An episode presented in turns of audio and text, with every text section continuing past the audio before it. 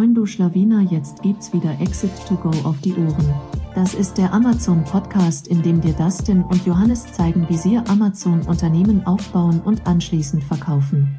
Moin zusammen und äh, willkommen zu einer neuen Episode von Exit to Go. Äh, wir haben heute mal äh, ein vielleicht etwas trockeneres Thema mitgebracht, mit dem sich aber dennoch jeder FBA-Seller beschäftigen muss. Und wenn er internationalisieren möchte, also auch wenn PanEU in Europa verkaufen möchte, vor allem etwas intensiver äh, beschäftigen möchte, je mehr, äh, in je mehr Ländern man äh, verkauft. Es geht um das Thema EPR und äh, wir haben uns überlegt, dass wir ähm, heute vor allem mal die Länder Deutschland, Frankreich und Spanien behandeln und vor allem so ein paar Eventualitäten, Individualitäten aufzeigen. Und ähm, wir möchten euch vor allem zeigen, was denn so für Kosten ähm, auf, auf, euch zukommen. Haben wir für äh, im Hintergrund eine kleine Checkliste vorbereitet, die könnt ihr später, wenn ihr wollt, kostenlos downloaden, wie immer, für eure E-Mail-Adresse.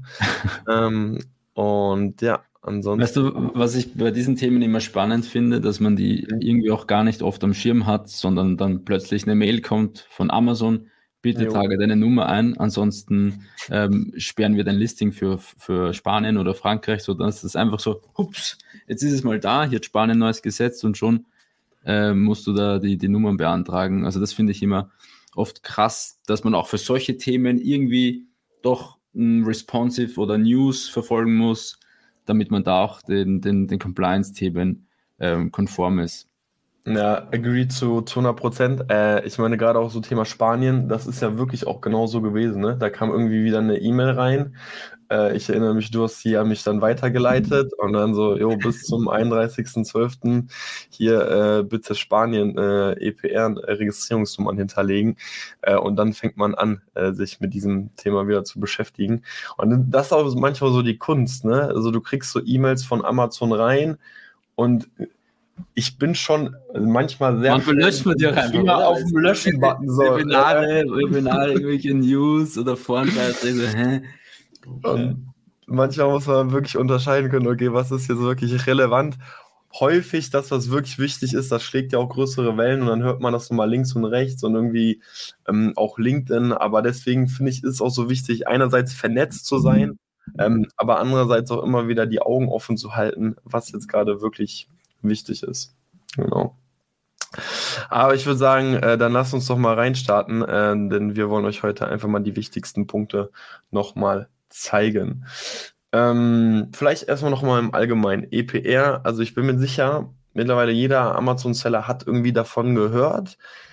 Ähm, da mal, also als ich mich jetzt äh, die letzten Tagen und Wochen intensiv mit dem Thema beschäftigt habe, habe ich das auch nur so, ja, okay, das ist dann irgendwas mit Verpackung ähm, zugeordnet. Deswegen jetzt vielleicht hier nochmal ein kleiner ähm, allgemeiner Background-Check. EPR bedeutet Extended Producer Responsibility und es geht im Grunde darum, dass wir die Kreislaufwirtschaft oder die Recyclingprozesse fördern möchten. Das heißt, die EU hat sich dazu entschlossen, sozusagen eine Extended Producer Responsibility einzuführen, welche allerdings ähm, immer wieder unterschiedlich auf Landesebene durchgesetzt wird. Das heißt, ein Land, der Staat versucht, Industrien und Marken unterschiedlich stark mit in die Verantwortung zu nehmen und letztendlich gewisse Beiträge, häufig eben auch finanzieller Natur, zu leisten. Ähm, und das macht es letztendlich so ein bisschen kompliziert, denn EPR ist dementsprechend nicht immer nur eine Nummer oder eine Richtlinie, sondern man muss sich am Ende des Tages immer wieder das Land anschauen, in welchem man verkauft und sich die Frage stellen, okay, bin ich davon betroffen oder nicht? Deswegen spielen wir heute einfach so ein paar Szenarien durch, damit ihr so ein bisschen ein Gefühl bekommt, okay, betrifft mich das jetzt, betrifft mich das nicht.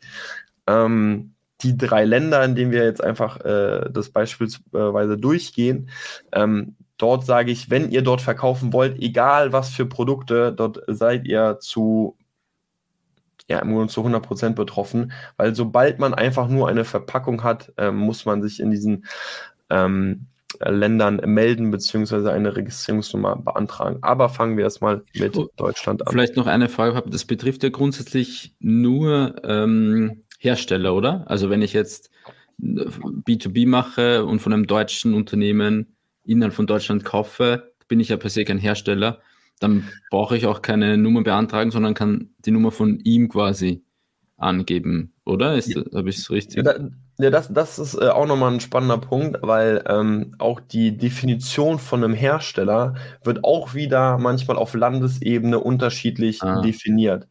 Ähm, in Deutschland ist es tatsächlich so, wenn du es beispielsweise als erstes in Verkehr bringst oder eben auch aus dem Drittland importierst, ähm, bist du ähm, ein Hersteller oder man sagt dann auch ein Quasi-Hersteller dazu.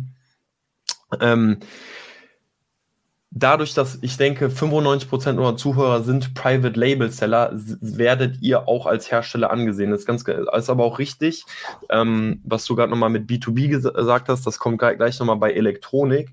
Da wäre es zum Beispiel auch so, wenn man Hersteller ist und beispielsweise nur B2B vertreibt, da wäre man dann aus der einen oder anderen ähm, Registrierungsnummer von der einen oder anderen Registrierungsnummer befreit. Ähm, trifft, sage ich jetzt einfach mal, auf uns nicht zu. Also wenn du jetzt ein klassischer FBA-Seller bist, der beispielsweise aus China Ware importiert, dann bist du dafür verantwortlich, ähm, eine, äh, dich an einem dualen System in Deutschland zu beteiligen. Also erster Checkpoint ist jetzt erstmal, du bist ähm, äh, FBA-Seller, importierst Ware aus China ähm, und verkaufst Ware in Deutschland und hast somit zu, hast somit eigentlich eine Verpackung. Ich kann mir kein Szenario vorstellen, wo jemand keine Verpackung um ein Produkt hat. Ähm, deswegen gehe ich jetzt einfach mal wirklich davon aus, dass das jeden betrifft. Ähm, und hier gibt es im Grunde zwei Schritte, die dann gemacht werden müssen. Ich habe auch hier in dieser Checkliste äh, so eine kleine Sirene, so ein Alarm hingemacht, weil im Endeffekt ist das die Nummer, die erwähnen wir jetzt obligatorisch, aber die muss eigentlich eh schon jeder haben. Also wenn ihr die nicht habt, dann seid ihr im Grunde auf Amazon gesperrt und äh, vielleicht ist das gerade euer Emergency Call, dieser Podcast, äh, was ich, was ich äh, nicht für euch hoffe, aber ich gehe davon aus, dass den ersten Punkt, den wir jetzt besprechen, äh, den hat im Grunde auch schon jeder berücksichtigt. Denn ähm, man muss sich im, äh, am Ende des Tages bei dem Zentral, bei der zentralen Stelle des Verpackungsregisters, äh, kurz ZSVR, registrieren. Das ist sozusagen die gesamte Sammelstelle, wo jedes Unternehmen auch ähm, auffindbar ist letztendlich. Das, da kann man unter verpackungsregister.org ähm, einfach darauf zugreifen. Das heißt, ihr könnt auch einfach sehen, ähm, sind beispielsweise eure Konkurrenten dort gemeldet. Ähm, weil wenn nicht, dann wäre das ein, ähm, auch ein Punkt zu sagen, hey, ähm, da zeige ich da vielleicht mal den Finger hin, weil letztendlich muss da jeder gemeldet sein, der eben ähm, eine Verpackung hat. Das reicht aber nicht nur aus, eben dort zu sein, denn ihr müsst euch auch an einem dualen System beteiligen. Ich denke, mit eins der bekanntesten dualen Systeme in Deutschland ist eben der grüne Punkt. Wir selbst sind auch beim grünen Punkt.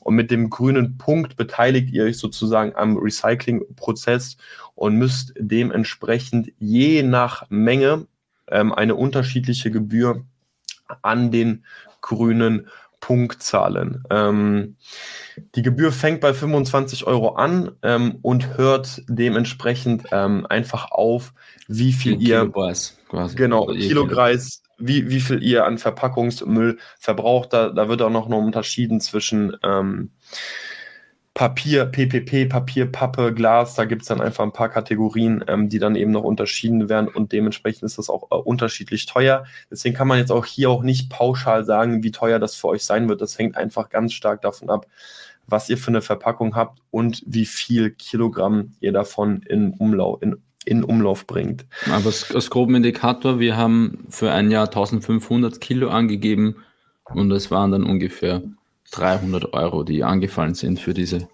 Menge. Yes. Und, und generell, wie, wie, wie macht man diese Prognose? Also man muss ja manuell quasi ähm, das ausrechnen. Letztendlich wahrscheinlich ganz simples Excel-Sheet, wo einfach alle abgesetzten Mengen von diesem Jahr aufgelistet werden, dann mit den mit dem Kilogramm oder Gramm von der Verpackung multiplizierst und dann kommt dann irgendeine Kilogrammzahl raus, die du dann dort angibst, oder? So, oder wie ja. war dann? Ja, das Lustige ist, wenn ich so an die, ähm, ich würde mal sagen, ab letztem Jahr war es ein bisschen professioneller, davor die Jahre war es halt wirklich so, dass ich ähm, dann immer äh, ein Sample genommen habe, weil ich habe es mir dann irgendwie damals nicht notiert. Deswegen haben wir jetzt auch ein Produktdatensheet, wo wir nur die Verpackung ähm, wiegen werden, äh, dass äh, das in Zukunft ein bisschen einfacher und schneller gehen wird.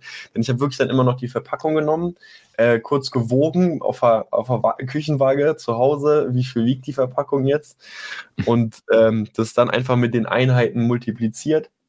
Äh, wenn ihr euch das Leben einfach machen wollt, dann wenn ihr die Erstbestellung einfach macht, dann habt ein Produktdatensheet, äh, wo ihr einfach auch direkt das Gewicht der einzelnen Verpackungen euch notiert, weil dann könnt ihr einfach am Ende des Tages oder am Ende des Jahres hier vor allem ähm, ganz einfach hochrechnen und ähm, seht dann, wie viel ihr wirklich verbraucht habt. Genau. Äh, ihr müsst auch hier immer noch eine Prognose abgeben, das vielleicht auch noch kurz vorab. Es wird immer so sein, dass man gerade ähm, wenn man äh, jetzt beispielsweise, ich glaube, man hat immer bis März oder so Zeit, ähm, das rückwirkende Jahr abzuschließen. Also man kann sagen, ey, hat die Prognose sich äh, bestätigt oder war es mehr oder weniger? Und, dem, und dann muss man eben auch immer noch eine Prognose für das nächste Jahr oder das dann laufende Jahr abgeben. Genau. Ähm, so viel dazu. Also hier die zwei wichtigsten Anlaufstellen. Ähm, ich sage jetzt mal Verpackungsregister und grüner Punkt, wobei grüner Punkt optional ist. Es gibt äh, diverse Recycling- und duale Systeme. Yes. Und ich denke, da fällt wirklich jeder drunter. Da ist auch, denke ich mal, jeder gemeldet. Kommen wir jetzt aber zu einem weiteren Punkt, wo den auch sicherlich nicht jeder beachten muss, vor allem nicht, wenn man keine Elektronik verkauft. Wenn man allerdings auch Elektronik verkauft oder plant, Elektronik zu verkaufen, was bei uns tatsächlich der Fall ist, also noch haben wir keine Elektronikprodukte, dann muss man auch die WEE e oder W3E-Registrierung beachten, ähm, denn die WEE-Richtlinie gibt an, wie viel Elektroschrott äh, im Umgang ist. Ähm, WEE e steht dabei für Waste of Electrical and Electronic Equipment. Und ähm, vielleicht auch jeder, der sich, weil ich habe mich gefragt, okay, wann beginnt denn wirklich ein Elektroprodukt? Also ist es jetzt irgendwie, wenn da eine Batterie ist ähm, oder wenn jetzt zum Beispiel auch ein Pulli oder ein Schuh leuchtet, ist das dann auch ein Elektroprodukt. Ähm, und das ist tatsächlich äh, der Fall, denn per Definition ist alles ein Elektrogerät, wo elektrischer Strom fließt und leitet. Ähm, das heißt, eigentlich alles, was aufblinkt oder irgendwie eine Batterie hat, einen äh, Anschluss an die Stromsteckdose hat, ähm, dort werdet ihr auch euch um eine WEE-Registrierungsnummer äh, kümmern müssen. Und auch hier vielleicht nochmal für alle Private Label Seller, ähm, das, äh, dann seid ihr sicherlich auch dann der Hersteller, ähm, denn ihr importiert aus dem Drittland, ihr seid höchstwahrscheinlich die Ersten, die es auf den Markt bringen und dementsprechend braucht ihr die Nummer. Anders ist es, ähm, wenn man Reseller ist. Äh, wir haben ja auch einen äh, Kollegen hier, der jetzt mit dem Reselling anfängt, ähm, wo ich tatsächlich gedacht ah, okay, weil der macht ja jetzt direkt was mit Elektro und ich hatte, ja, hat er das auf dem Schirm, aber äh, er braucht die Nummer dann tatsächlich gar nicht, denn äh, wenn man äh, Ware als Reseller oder auch Wholesaler aufkauft, ist man höchstwahrscheinlich, das ist jetzt auch keine Garantie, aber ist man höchstwahrscheinlich nicht der Erste, der die Ware in, in Umlauf bringt, äh, sondern die Marke oder der Hersteller, von dem man es abgekauft hat, ist die, äh, die erste Anlaufstelle und diese Person ist dann dafür verantwortlich, ähm, eine WEE-Nummer, Registrierungsnummer zu beantragen. Ähm, und vielleicht diese auch Nummer kann man dann beziehen quasi, oder? Genau. Auf diese Nummer kann man sich dann relyen. Die, du kannst die auch diese angeben muss. Genau, das, das, das ist auch ein guter Punkt, weil du musst die tatsächlich auch angeben. Ähm, das habe ich auch noch notiert. Du bist dazu verpflichtet, äh, wenn du Elektroprodukte verkaufst und auch als Hersteller angesehen wirst, diese WEE-Nummer auf Rechnungen anzubringen, mhm. plus beim Anbieten aufzubringen. So heißt es im Gesetz. Was jetzt beim Anbieten genau bedeutet, ähm, ist vielleicht ein bisschen äh, Definitionssache, aber ich denke, am einfachsten macht ihr es euch, wenn ihr die WEE-Nummer letztendlich auch einfach auf die Verpackung anbringt. Ähm, dann seid ihr, sage ich mal, auf der sicheren Seite. Wenn ihr in einem Shop verkauft, dann solltet ihr die Nummer idealerweise auch, nicht idealerweise, solltet ihr die Nummer auch im Impressum angeben. Also was muss man hierfür machen? Ähm, da muss man sich beim EAR äh, also bei der Stiftung EAR registrieren. Äh, wir haben den Link auch ähm, in diesem Sheet verlinkt. Und ähm, da muss man einfach nur ähm, angeben, sozusagen, was man verkauft und bekommt dann eine WEE-Nummer auf Produktebene. Das ist vielleicht noch wichtig zu erwähnen. Das ist jetzt nicht sozusagen auf Unternehmen bezogen, sondern diese Nummer ist auf ein Produkt bezogen.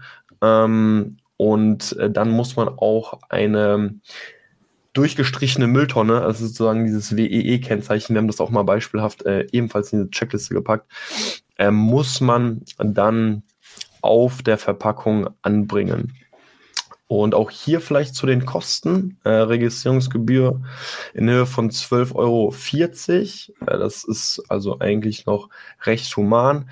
Ähm, jetzt kommt noch eine Quartalsgebühr und wenn ich das richtig herausgelesen habe, ist diese Gebühr im Jahre 2022 noch nicht fällig gewesen. Die ist jetzt irgendwie im Jahr 2023 eingeführt worden.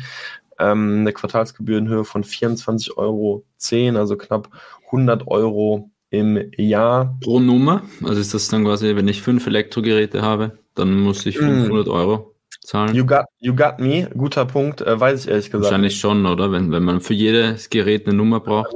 Ja, könnte, könnte dann wirklich gut sein, ja. Ähm, also hier ähm, summiert sich dann eben auch ein bisschen was vorbei. Das ist wahrscheinlich noch überschaubar. Ne? Also ich hm. denke mal, gerade jetzt aufs Jahr gerechnet, ist das jetzt noch nichts, was einem finanziell äh, das Genick ansägt. Und gibt es dort auch einen variablen Anteil? Also pro. Nee, das, das ist spannend. Nee, den gibt es tatsächlich nicht. Also egal, wie, ähm, wie viele Einheiten man sozusagen auch dann davon ähm, verkauft, äh, das hat keinen Einfluss auf die Gebühr. Okay. Genau, so viel zu Deutschland. Also in Deutschland. Ähm, Der Easy Part. Sind, sind genau im Grunde vor allem diese zwei Nummern verpflichtend. Ähm, wie gesagt, also Amazon hat uns auch schon längst darauf aufmerksam gemacht, diese Nummern zu hinterlegen. Ähm, wenn man es nicht gemacht hat, dann ist man wahrscheinlich schon längst gesperrt worden. Aber für alle, die sich jetzt vielleicht im Bereich Elektronik umschauen, ähm, hier habt ihr es schon mal gehört. Yes. Dann gehen wir doch mal weiter zu Frankreich. Ähm, bei Frankreich musste man tatsächlich auch schon die Nummer bei Amazon äh, hinterlegen. Äh, das war auch irgendwann jetzt im Jahr 2023, musste man die hinterlegen. Und ähm, auch hier, also wie zu Beginn erwähnt, diese EPR-Richtlinien greifen halt unterschiedlich in dem jeweiligen Land. Ähm, es ist allerdings relativ ähnlich in Frankreich. Ähm, das heißt, ihr müsst euch hier auch an einem Rücknahmesystem beteiligen. Dort heißen die häufig Producer Responsibility Organizations. Deswegen liest man häufig von diesen PROs. Ähm, wir selbst sind bei LECO. LECO. Ich denke, das ist auch eins mit der bekanntesten. Ähm, ich habe auch noch mal ein paar Podcasts gehört, Artikel gelesen. LECO wird auf jeden Fall häufig erwähnt. Ähm, man muss sagen, ich finde die Seite jetzt nicht ganz intuitiv zu bedienen. Ähm, es ist aber am Ende des Tages auch schnell gemacht, weil man muss letztendlich nur angeben, wie viele Verkaufseinheiten man äh, sozusagen im Jahr verkauft. Und ich denke mal, die meisten werden noch unter 10.000 liegen und dann beträgt die Gebühr 80 Euro. Das gilt jetzt vor allem für Verpackungen. Das heißt, hier habt ihr im Grunde, könnt ihr euch das vorstellen, es gibt gar nicht dieses Verpackungsregister wie bei uns jetzt in Deutschland, sondern es gibt nur dieses System, also analog wäre jetzt da der grüne Punkt, äh, wo man sich anmeldet und dann kriegt man einfach direkt die Nummer.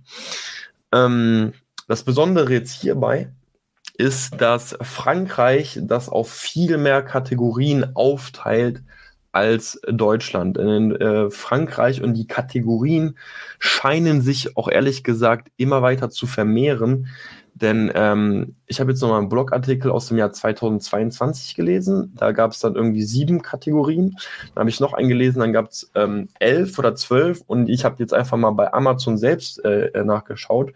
Und da können wir für 15 verschiedene Kategorien Nummern hinterlegen. Und Die würde ich mir ehrlich gesagt mal genauer anschauen, denn es ist sehr gut möglich, dass ihr nicht nur für Verpackung eine Nummer braucht, sondern für die ein oder andere Kategorie. Es sind insgesamt 15 Stück. Ich denke mal, also ganz kurz die relevantesten sind hierbei Sport und Freizeit, Textilien, auch hier Elektro- und Elektronikgeräte und Heimwerker und Gartenartikel. Ich kann mir sehr gut vorstellen, dass der ein oder andere Hörer in eine von diesen Kategorien eben fällt. Ähm, wenn ihr bei Amazon ähm, bei den EPR-Richtlinien nachschaut oder bei, ihr könnt auch einfach bei Amazon im Seller Central EPR eingeben, ihr gelangt direkt auf die Seite, wo ihr die Nummern hinterlegen könnt, ähm, werdet ihr alle Kategorien sehen ähm, und dementsprechend könnt ihr dann einfach auch die Nummern beantragen. Das heißt, wenn man das ähm, Produktportfolio auch erweitert, zum Beispiel das Elektrogeräte anbietet, mhm. dann muss man eine neue Nummer oder zusätzliche Nummer beantragen. Ja. Und die dann auch hinterlegen oder ist das? Äh, genau, die dann auch. Die, das heißt, Frankreich hat auch viel mehr unterschiedliche Nummern. Ne? Also du, hast, du musst, wenn du wirklich in vier, fünf verschiedenen Kategorien verkaufst, hast du auch vier, fünf verschiedene Nummern. Das ist immer wieder. Und auch fünf Mengenmeldungen dann? Oder? Ah, you, you got me, you got me again. Ähm, gute Frage. Also da weiß ich nicht, wie es mit den Verkaufseinheiten aussieht. Da musst du also wir sind nur in einer Kategorie. Genau, wir sind gerade bei der Verpackung. Wir werden jetzt aber auch für die ein oder andere hier auch was beantragen müssen. Ähm, da weiß ich nicht, wie das bere be berechnet wird. Also, ich, aber ich ehrlich okay. gesagt gehe ich davon aus, weil wir auch hier bei den Verpackung, Verpackungen die Verkaufseinheiten hatten. Und ich denke mal, die wollen irgendwie was ähnliches bei den Kategorien dann hören. Ähm, mhm. Genau, hier auch noch eine Besonderheit, vielleicht auch noch für Frankreich, das hat jetzt gar nichts mit der Registrierungsnummer zu tun. Das heißt, wenn ihr es jetzt nicht beachtet, äh, dann könnt ihr trotzdem auf Frankreich verkaufen, aber ähm, ihr seid gefährdet, eine Abmahnung bekommen, zu bekommen, sage ich mal. Und zwar, das ist das sogenannte Triman-Logo, ähm, denn da legt Frankreich selbst äh, starken Wert darauf, dass man auf der Verpackung kennzeichnet, wie man mit dem Müll umgehen soll. Das heißt, äh, wenn man verschiedene Materialien hat oder auch Verpackungsarten, beispielsweise eine, eine, eine Colorbox und dann zum Beispiel auch noch ein Polybag, dann muss man mit dem Triman-Logo eben aufzeigen, wie oder in welche Tonne das jeweilige Material soll. Auch hier eine Checkliste beispielhaften Triman-Logo gezeigt. Äh, da sind wir tatsächlich schon ähm, in der Umsetzung, die haben wir auf unseren Verpackungen. Hier muss man halt sagen, ähm, das ist auch mit extrem vielen Individualitäten verbunden. Ähm, bei Leco selbst gibt es dann einen so einen Leitfaden, wo man dann sozusagen schauen kann, was für ähm, äh, Triman-Logos ich wirklich brauche, weil das hängt auch ganz stark von der Verpackung oder vom Material letztendlich ab. Ähm, da muss man sich dann tatsächlich äh, reinfuchsen. Wie gesagt, bei Leco gibt es dann diese, diesen Leitfaden. Ich bin aber ehrlich, ich glaube, den wird es bei allen anderen ähm, Organisationen äh, oder Rücknahmesystemen dann auch geben. Und auch hier zu den Kosten auch natürlich ein bisschen abhängig. Ähm, aber wenn ihr jetzt wirklich, sage ich mal, nur die Verpackung habt, unter 10.000 Einheiten, Verkaufseinheiten seid, dann seid ihr hier bei den 80 Euro im Jahr. Ähm, und das ist schon wenig. Also, mhm. wenn man auch bedenkt, wie groß der Marktplatz äh, Frankreich ist, dann ist das hier Preis-Leistung stimmt auf jeden Fall, würde ich mal sagen, in Frankreich. Ja. Jo. So viel zu äh, Frankreich. Dann ähm, zum vielleicht sogar spannendsten Part, äh, Spanien, weil ich kann mir sehr gut vorstellen, dass ähm, Deutschland und Frankreich die meisten auf dem Schirm haben und Spanien jetzt gerade so vielleicht sogar schon in der Bearbeitung ist oder alle wissen, dass äh, Spanien jetzt bearbeitet werden muss. Ähm, hier ist es so, dass die EPR-Richtlinie jetzt erstmal nur auf Verpackungsebene greift. Also auch wenn ihr ähm, die Registrierungsnummer bei Amazon hinterlegen wollt, werdet ihr sehen, okay, ich muss nur eine für die Verpackung ähm, hinterlegen. Ich kann mir aber sehr gut, das, äh, sehr gut vorstellen, dass vor allem Elektronik ähm, und, und Batterien ähm, folgen werden. Ähm, jetzt aber gerade erstmal nur Verpackung. Und das Besondere bei, bei Spanien ist jetzt, dass wir ein paar Voraussetzungen erfüllen müssen, um diese ähm, Registrierungsnummer letztendlich zu erhalten. Und zwar brauchen wir zuallererst eine sogenannte NIE, das ist die Numero de Identidad de Extranjero. Grüße an meine Spanischlehrerin. Ähm, diese Nummer ist äh, tatsächlich personenbezogen und ähm, muss mit einem spanischen Anwalt beantragt werden.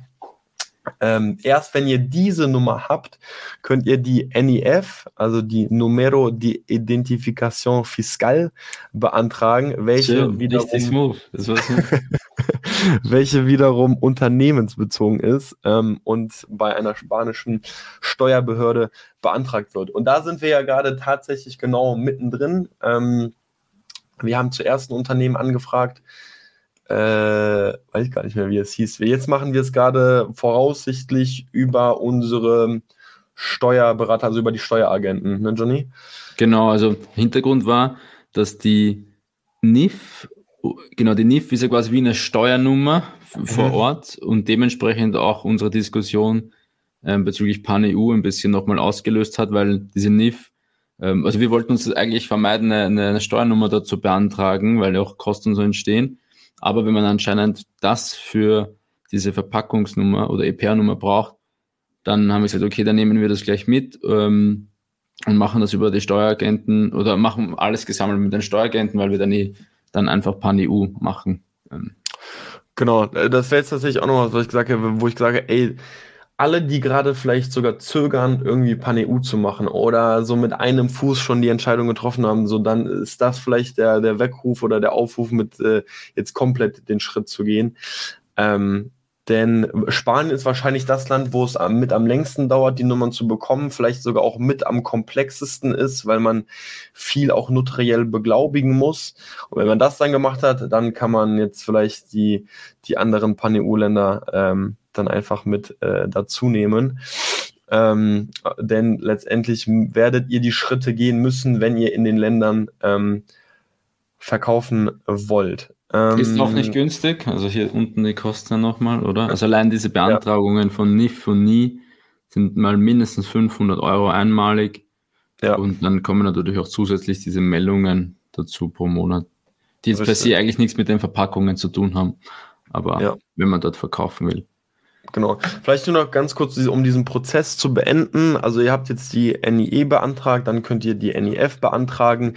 Dann äh, benötigt ihr ein sogenanntes elektronisches Zertifikat, was ähm, sozusagen für die Bevollmächtigung ähm, benötigt wird. Denn ihr braucht eine bevollmächtigte Person in Spanien vor Ort, ähm, um am Recycling-System teilzunehmen. Ähm, da kann ich oder da kann man äh, Authorize Me empfehlen.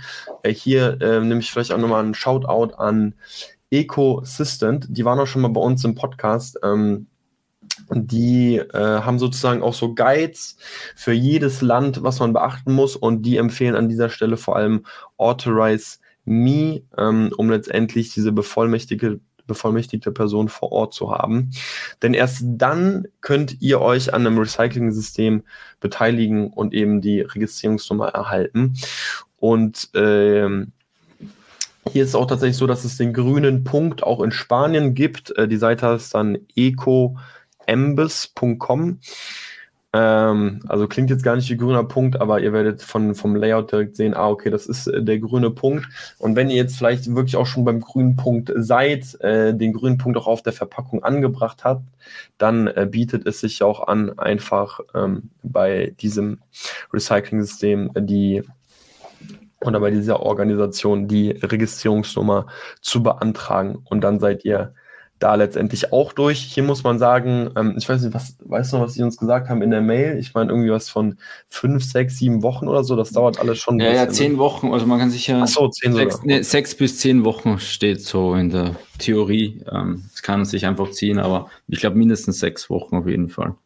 Ja, also da dauert es wirklich etwas länger berücksichtigt man jetzt den Stichtag auch nochmal vom, ich meine, es ist der 31.12., man muss zum 1.1.2024, jetzt bin ich ehrlich, da bin ich mir nicht zu 100% sicher, ob das der Stichtag ist. Ich meine aber schon ähm, die Nummer bei Amazon hinterlegen.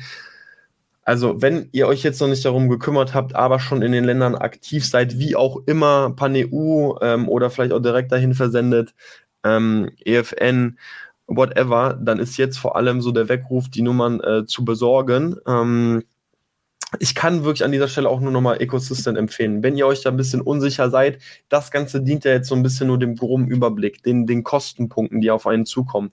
Wenn ihr da wirklich die detaillierte Schritt-für-Schritt-Anleitung haben wollt, ähm, kann ich Ecosystem wirklich wärmstens empfehlen. Keine Werbung an dieser Stelle. Ähm, und die helfen euch da auf jeden Fall weiter. Wie gesagt, auch hier dann nochmal kurz die Kosten ähm, aufgelistet. Deutlich teurer als Frankreich, muss man sagen. Äh, deutlich mehr Schritte auch, die gegangen werden müssen. Ähm, und dementsprechend auch deutlich mehr Zeit, die man hier einplanen sollte. Also NEF und NIE, äh, wie Johnny gesagt hat, ähm, um die 500 Euro. Also das ist tatsächlich auch einmalig.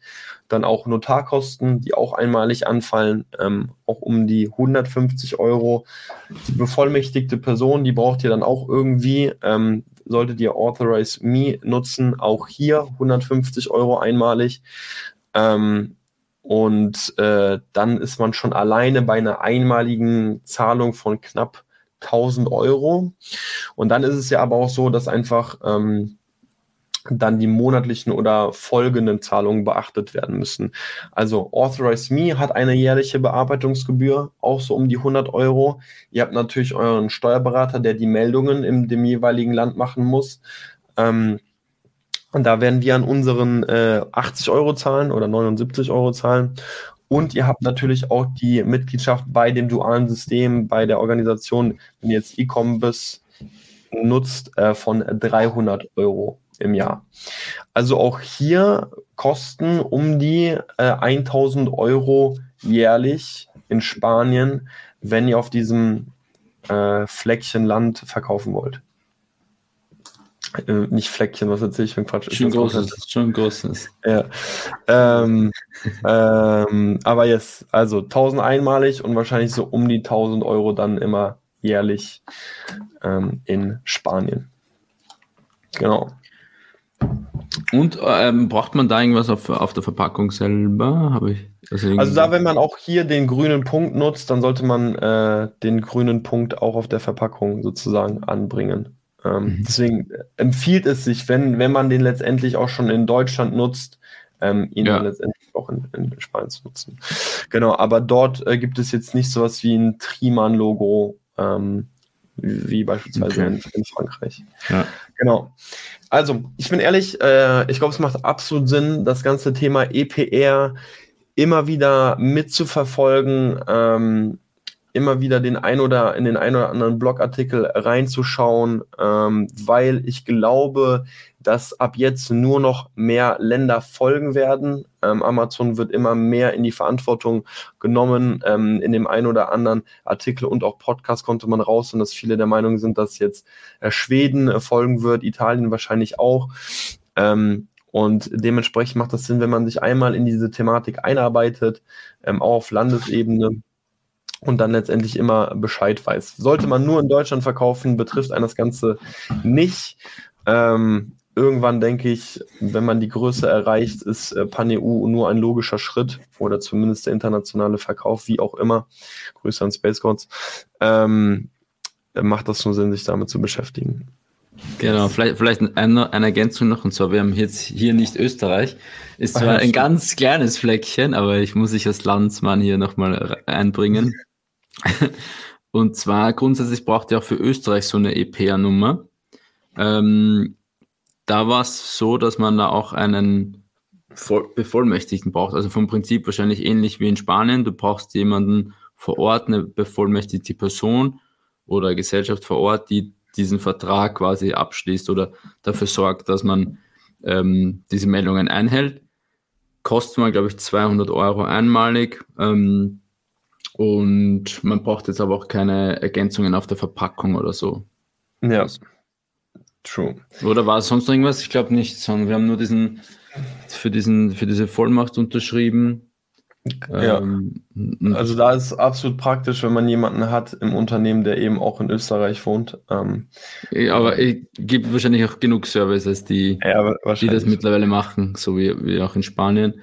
Man muss in Seller Central nichts hinterlegen, keine genau, EPR-Nummer oder sowas, ja. Aber grundsätzlich wäre man auch verpflichtet, ähm, so eine EPR-Nummer zu haben und die Meldungen in Österreich abzugeben. Ja. Genau.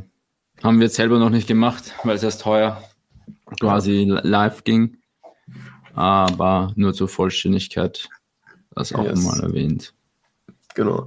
Also, äh, so viel zu den Ländern. Ähm, wie gesagt, es werden weitere Folgen und ich bin ganz ehrlich, ärgert euch nicht, äh, dass das so viel äh, Aufwand und Arbeit ist. Am Ende des Tages ist es ja auch irgendwas wirklich Gutes. Ähm, vielleicht wird der ein oder andere auch einfach dadurch kreativ, wer weniger Verpackung nutzen kann, ähm, dadurch Kosten spart und dadurch einfach auch ein bisschen den äh, Planeten und die Umwelt schont. Ähm, am Ende des Tages sind wir die Hersteller. Ich finde es absolut richtig, dass wir hier auch die Verantwortung tragen. Und mit ein bisschen Zeitaufwand ist man schnell in der Thematik auch drinne und ähm, hat sich da reingefuchst. Genau. Genau, also, Link, der Link ist in der Beschreibung zu diesen schönen, von dieser schönen Checkliste und könnt euch natürlich wie, wie immer kostenlos runterladen. Und in diesem Sinne, glaube ich, sind wir durch und bedanken uns fürs Zusehen, fürs Zuhören und hören uns in der nächsten Episode wieder. Bis dahin, ciao, ciao. Yes, bis dann, ciao, ciao.